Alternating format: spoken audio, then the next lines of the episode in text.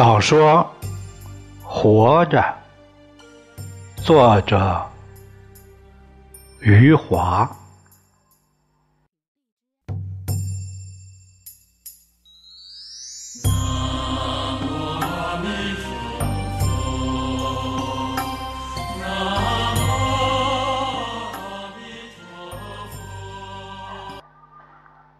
沈先生一走，龙二。成了这里的赌博师傅。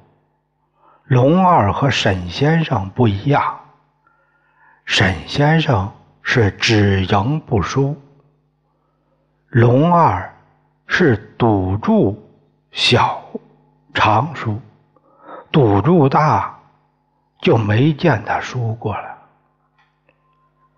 我在青楼常和龙二他们赌。有输有赢，所以我总觉得自己没怎么输。其实我赢的都是小钱儿，输掉的倒是大钱。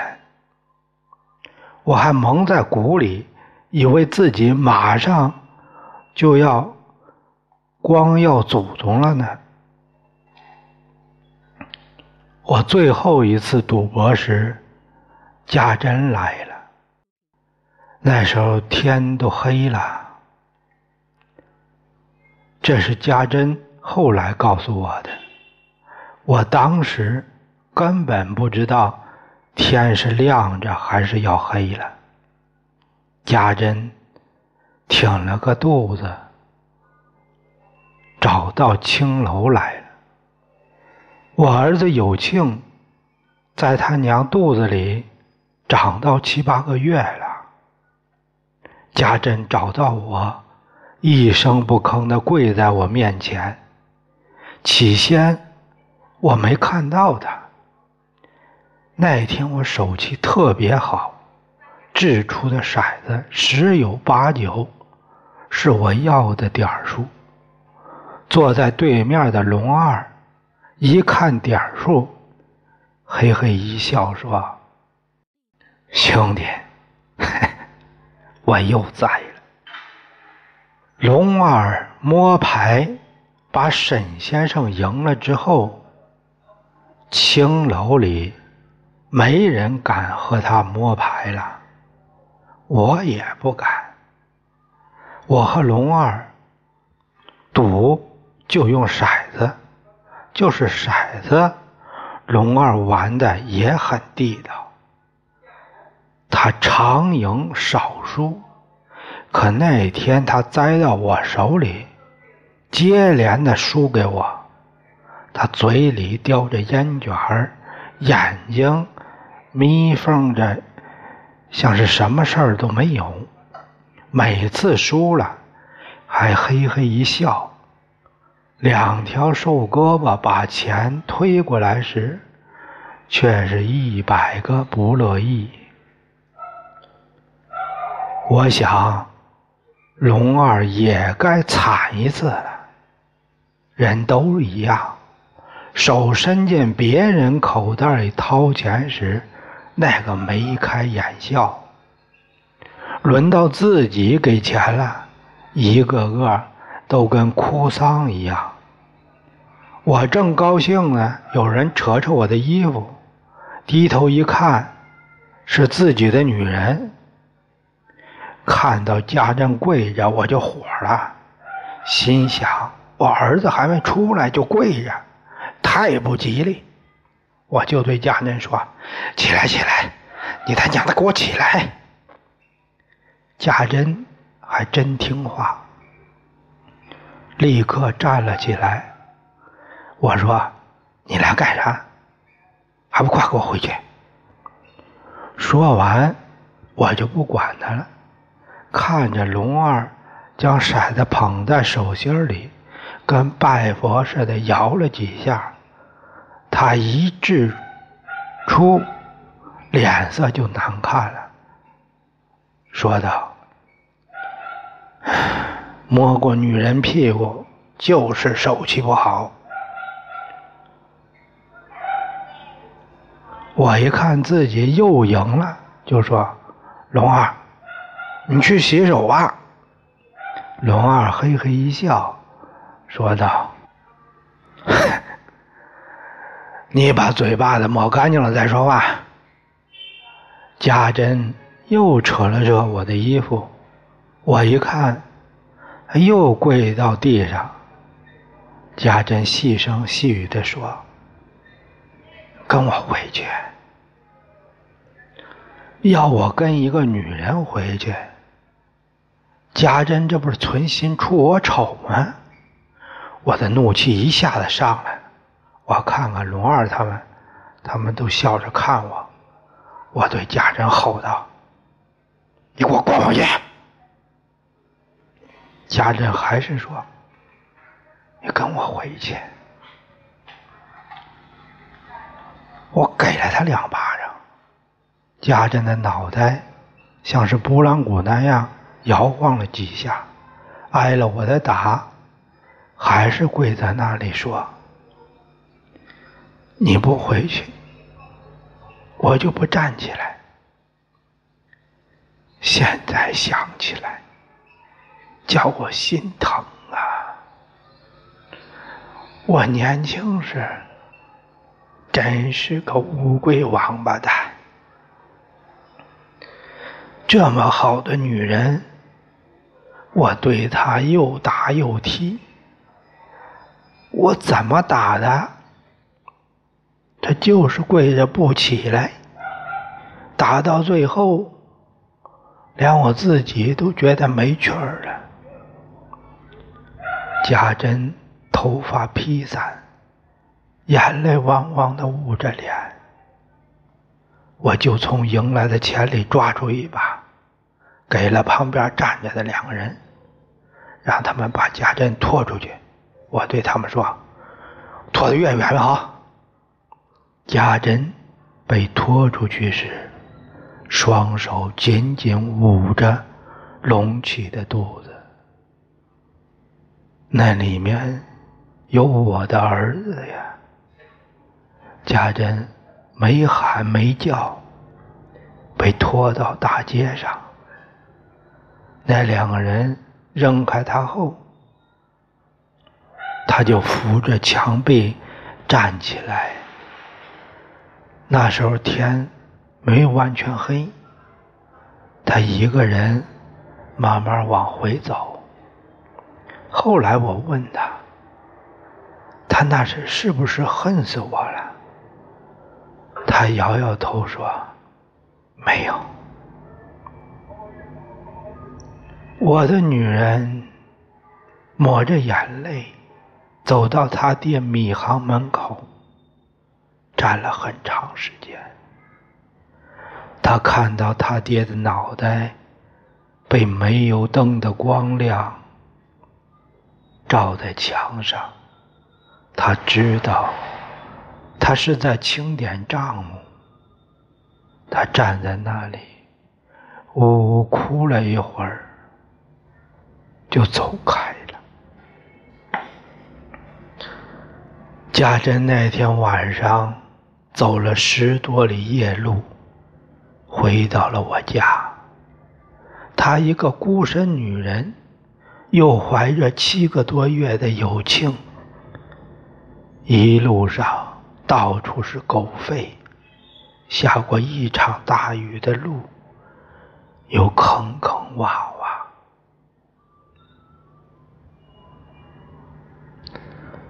早上几年的时候，贾珍。还是个女学生，那时候城里有夜校了。贾珍穿着月白色的旗袍，提着一盏小煤油灯，和几个女伴去上学。我是在拐弯处看到她，她一扭一扭的走过来。高跟鞋敲在石板路上，滴滴答答，像是在下雨。我眼睛都看得不会动了。家珍那时候长得可真漂亮，头发齐齐的挂在耳根。走去时，旗袍在腰上一皱一皱。我当时就在心里想：我要她做我的女人。家珍他们嘻嘻说着话走过去后，我问一个坐在地上的鞋匠：“那是谁家女儿？”“是陈记米行的千金。”我回家后马上对我娘说：“快去找个媒人，我要把米行。”城里米行陈老板的女儿娶来，家珍那天晚上被拖走后，我就开始倒霉了，连着输了好几把。眼看着桌上小山坡一样堆起的钱，像洗脚水的倒了出去，龙二嘿嘿笑个不停。那张脸都快笑烂了。那一次，我一直赌到天亮，赌得我头昏眼花，胃里直往嘴上冒臭气。最后一把，我押上了平生最大的赌注，用唾沫洗洗手，心想。千秋功业全在这一掷了。我正要去抓骰子，龙二伸手挡了挡，说：“慢着。”龙二像一个跑堂，挥挥手说：“给徐家少爷拿块热毛巾来。”那时候旁边看赌的人。全回去睡觉了，只剩下我们几个赌的。另两个是龙二带来的。我是后来才知道，龙二买通了那个跑堂，那跑堂将毛巾递给我，我拿着擦脸的时候，龙二偷偷换了一副骰子。换上的那副骰子，龙二做了手脚，我一点儿都没察觉。擦完脸，我把毛巾往盘子里一扔，拿起骰子，拼命摇了三下，掷出去一看，还好，点数还挺大的。轮到龙二了，龙二把那个骰子放在七点上。这小子伸出手掌，使劲一拍，喊了声：“七点儿那副骰子里面掏空了，灌了水银。龙二这么一拍，水银往下沉。抓起来一掷，一头沉了，滚几下就会停在七点上。我一看那副骰子，果然是七点，脑袋嗡的一下。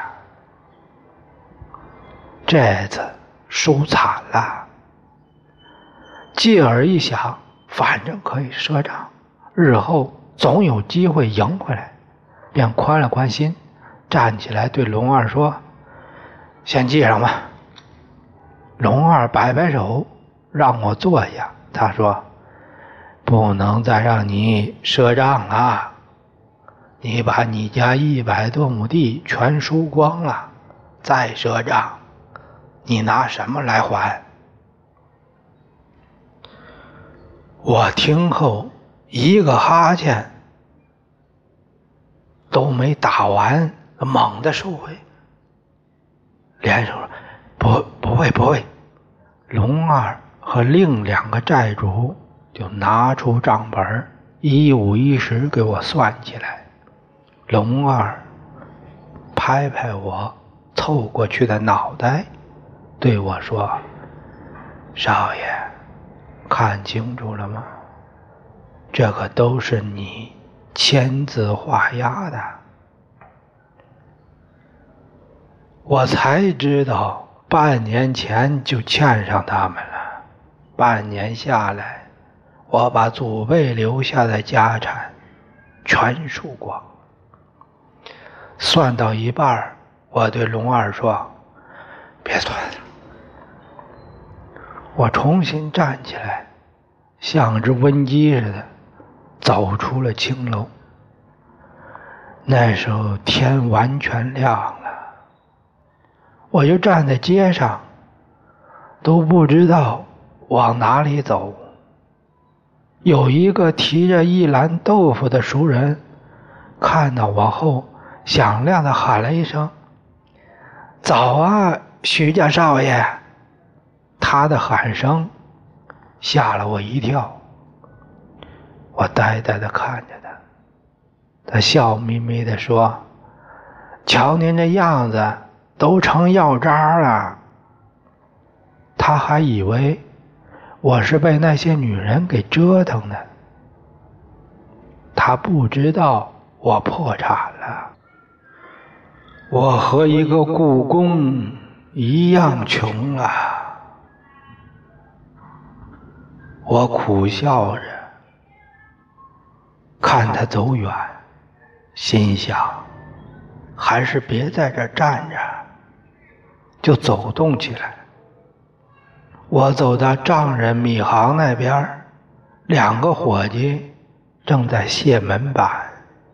他们看到我后，嘻嘻笑了一下，以为我又会过去向我丈人大喊请安。我哪还有那个胆量？我把脑袋缩了缩，贴着另一端的房屋。赶紧走了过去。我听到老丈人在里面咳嗽，接着“呸”的一声，一口痰吐在了地上。我就这样迷迷糊糊走到了城外。有一阵子，我竟忘了自己输光了财产的事儿。脑袋里空空荡荡，像是被捅过的马蜂窝。到了城外，看见那条斜着伸过去的小路，我又害怕了。我想接下去该怎么办呢？我在那条路上走了几步，走不动了。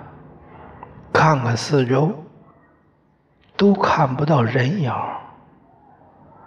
我想拿根裤腰带吊死算了。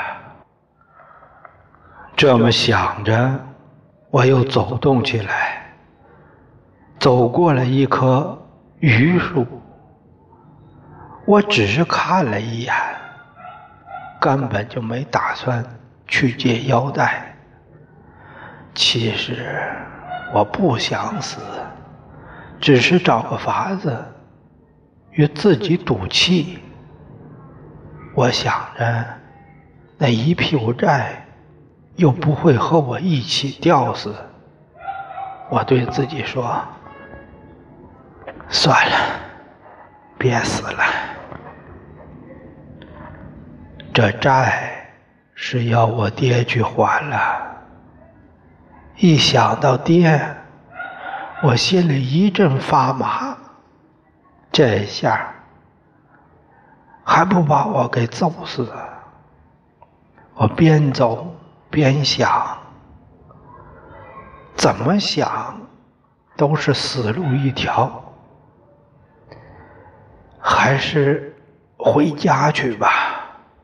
被我爹揍死总比在外面像野狗一样吊死强啊。